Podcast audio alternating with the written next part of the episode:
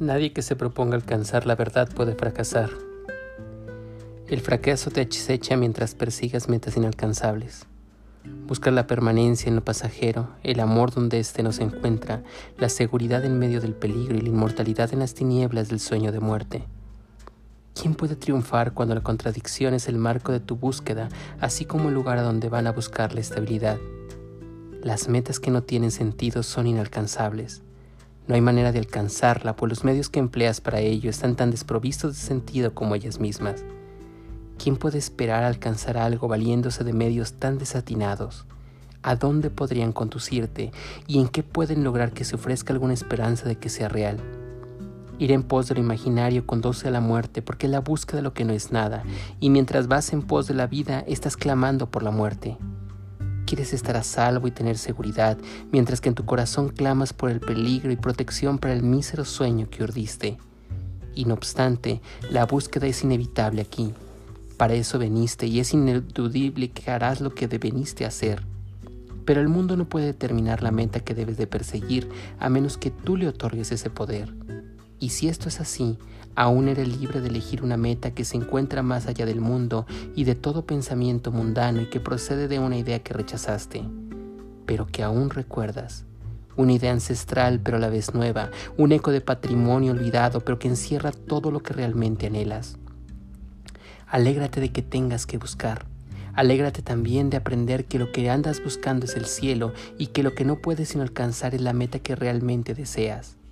Nadie puede dejar de querer esta meta, ni nadie puede en última instancia dejar de alcanzarla. El Hijo de Dios no puede buscar en vano, a pesar de que trata de demorarse, de engañarse a sí mismo y de pensar que lo que busca es el infierno. Cuando se, cuando se equivoca busca la corrección y cuando se extravía se le conduce de nuevo a la tarea que le fue asignada. Nadie permanece en el infierno, pues nadie puede abandonar a su Creador ni alterar en modo alguno su perfecto, intemporal e inmutable amor. Hallarás el cielo y cualquier otra cosa que busques que esto no sea desaparecerá, mas no porque se te vaya a quitar, sino porque realmente no la deseas. Alcanzarás la meta que realmente anhelas y esto es tan seguro como que Dios te creó libre de pecado. ¿Por aquí esperar el cielo?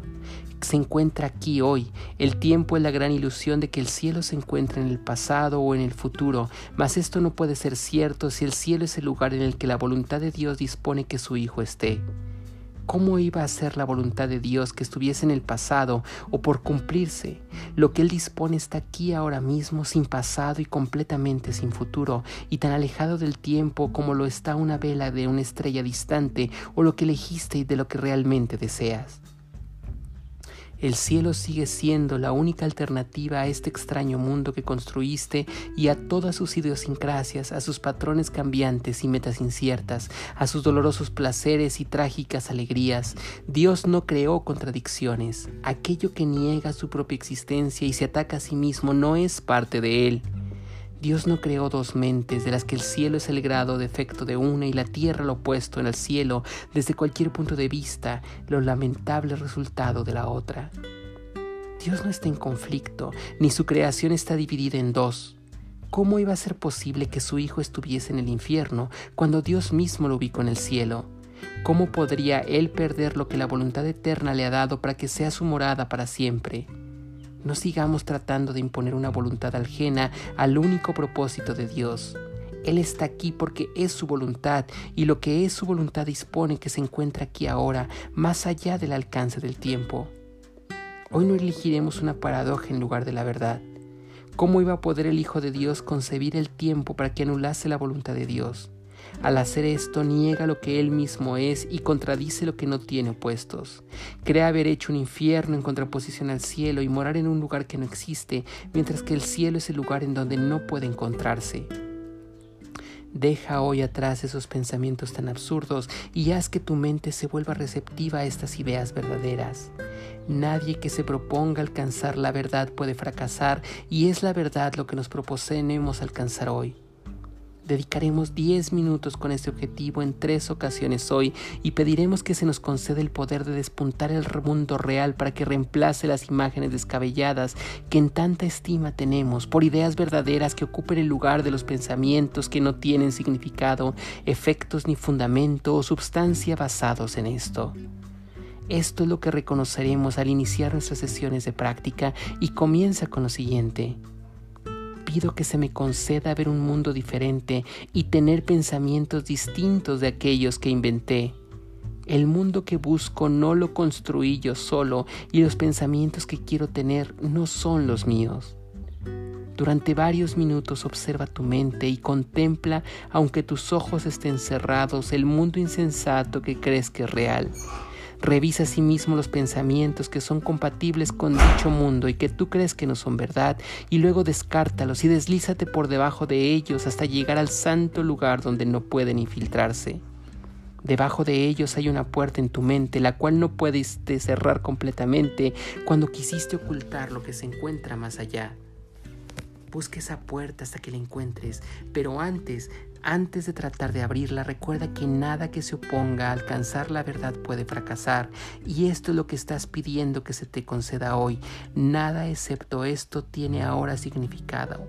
Ahora no valoras ni persigues ninguna otra meta. No hay nada que se encuentre a este lado de la puerta que realmente desees y solo andas en pos de lo que se encuentra detrás.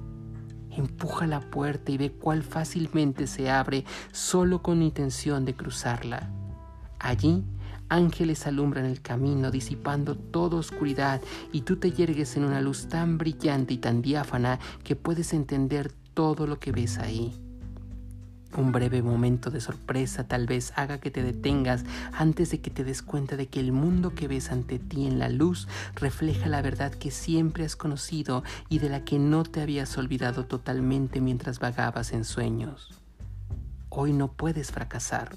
Contigo va el Espíritu del cielo que te envió para que algún día pudieras aproximarte a esa puerta y deslizarte fácilmente con su ayuda más allá de ella hasta llegar a la luz.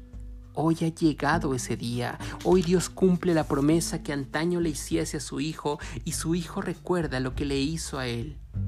Este es un día de júbilo, pues hemos llegado al lugar y al momento señalados en los que encontrarás el objetivo de toda tu búsqueda aquí y de toda tu búsqueda en el mundo, las cuales finalizan al unísono al cruzar tú el umbral de esta puerta.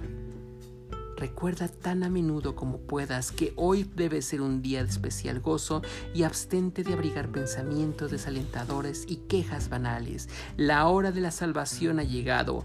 Hoy es el día señalado por el mismo cielo con un tiempo de gracia para ti y para el mundo. Y si te olvidas de este feliz hecho, tráelo nuevamente a tu conciencia repitiendo lo siguiente. Hoy busco y encuentro todo lo que deseo y mi único propósito me lo brinda. Nadie que se proponga alcanzar la verdad puede fracasar.